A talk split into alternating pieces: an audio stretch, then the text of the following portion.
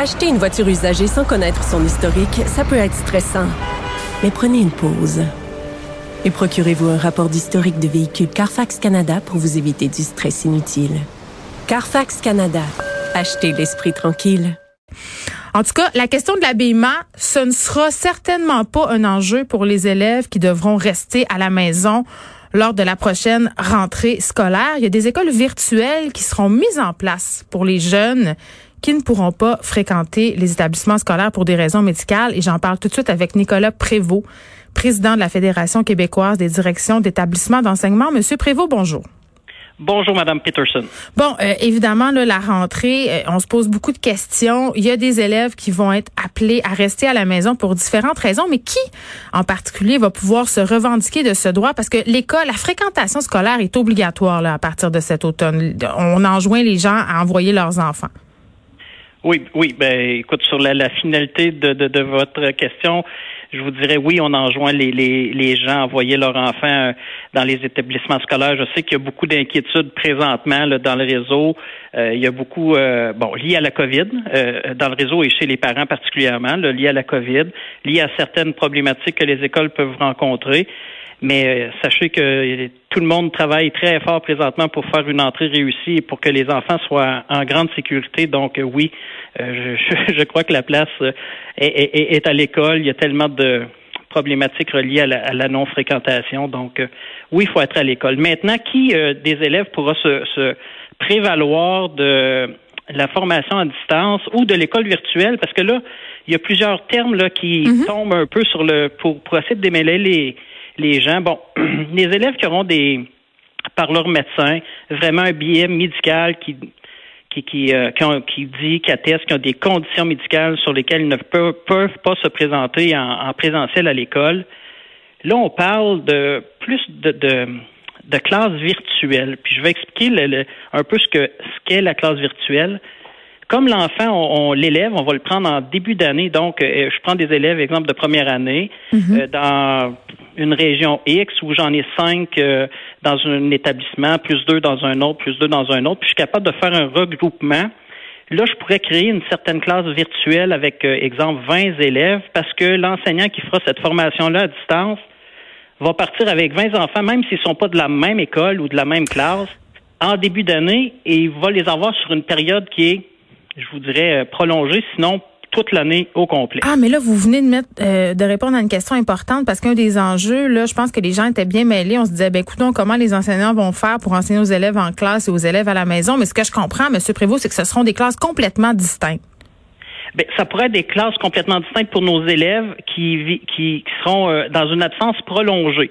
Ouais. Euh, donc, ils ont des billets médicaux, ils seront pas là de l'année, donc on pourrait, eux, faire même des regroupements ou des regroupements de centres de services. Je sais que présentement, plusieurs centres de services ont ces discussions-là pour euh, offrir un service plus centralisé.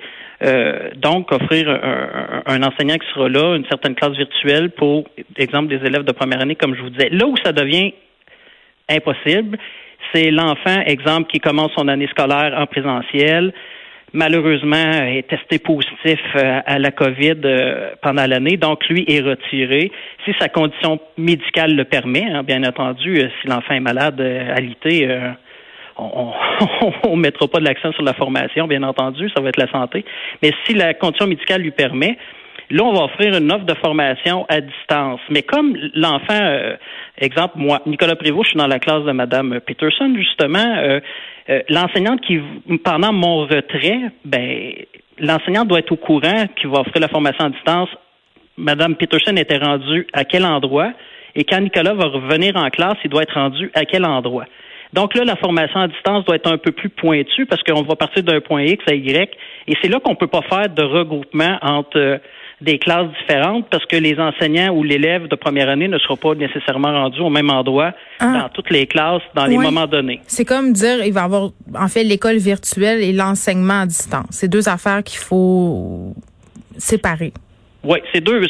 la manière est la même. Ça reste une formation à distance, mais mm.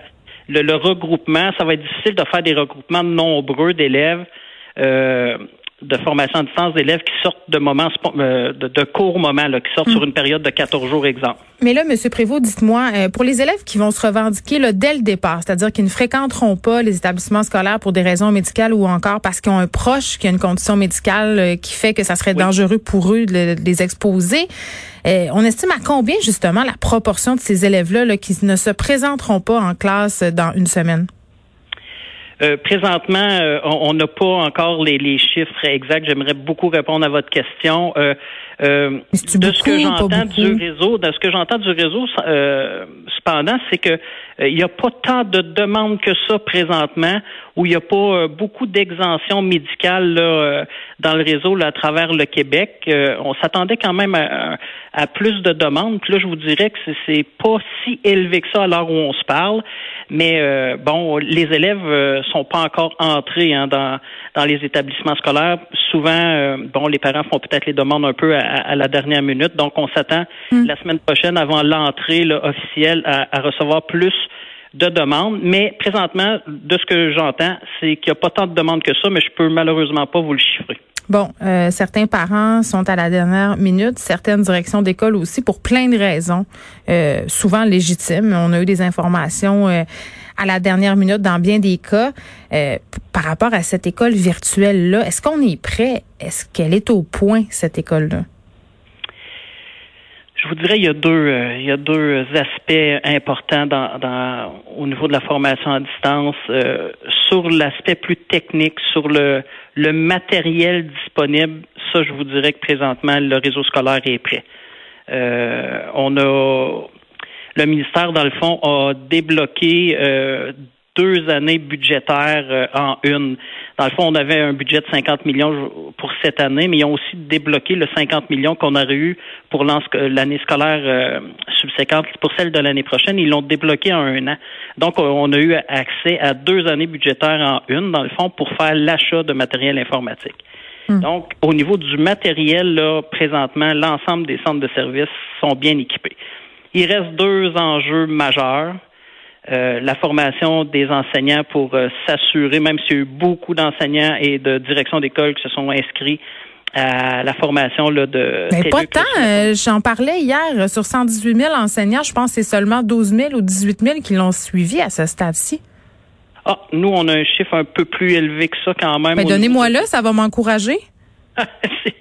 tu nous, on est plus dans le près du 30 000. Là, Mais sur 118 000 quand même, c'est pas la moitié.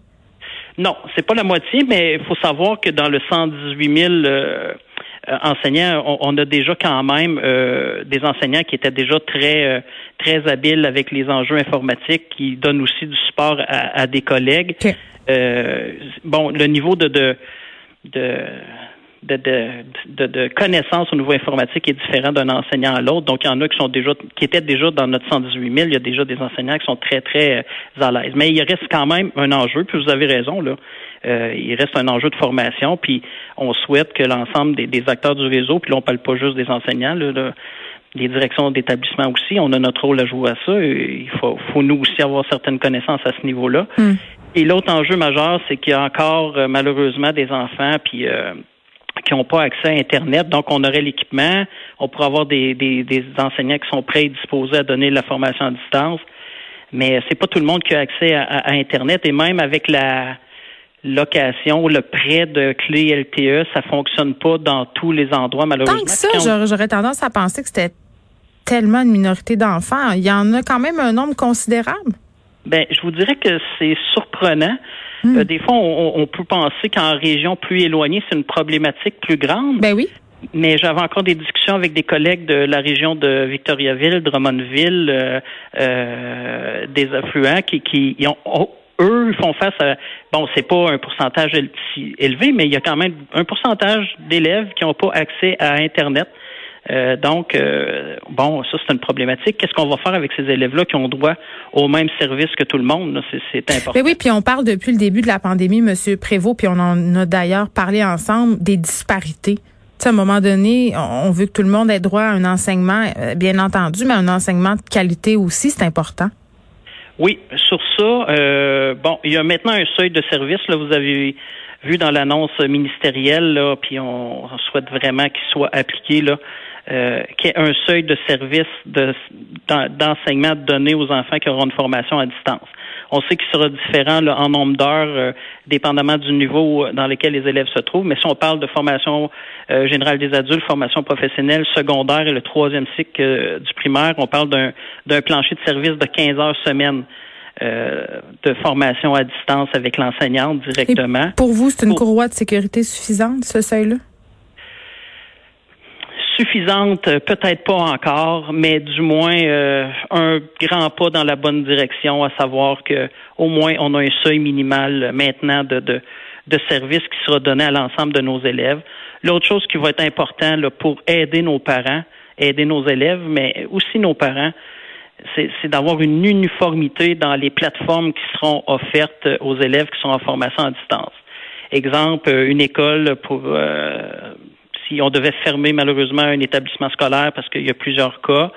Euh, et qu'on se retrouve avec euh, bon euh, des parents qui ont des enfants de, en deuxième année, exemple quatrième et sixième année, et que l'enfant de deuxième année a une plateforme par Teams, l'enfant de quatrième année une plateforme par Zoom, l'enfant de sixième année une plateforme par euh, Google Class. Oui, là, ça devient un peu alambiqué. Pour le parent, pour le parent euh, bon, c'est l'apprentissage de trois plateformes, c'est et, et, dans le temps, ça va être déterminé quand. Il faut aussi penser à uniformiser là, dans au moins chaque établissement qu'on ait droit à la même plateforme pour pas hmm. Euh, se retrouver là, avec différentes. Déjà le suivi au niveau pédagogique n'est pas toujours simple, mais se retrouver aussi au niveau euh, pratique, à ce que ça soit pas les mêmes plateformes? Certes.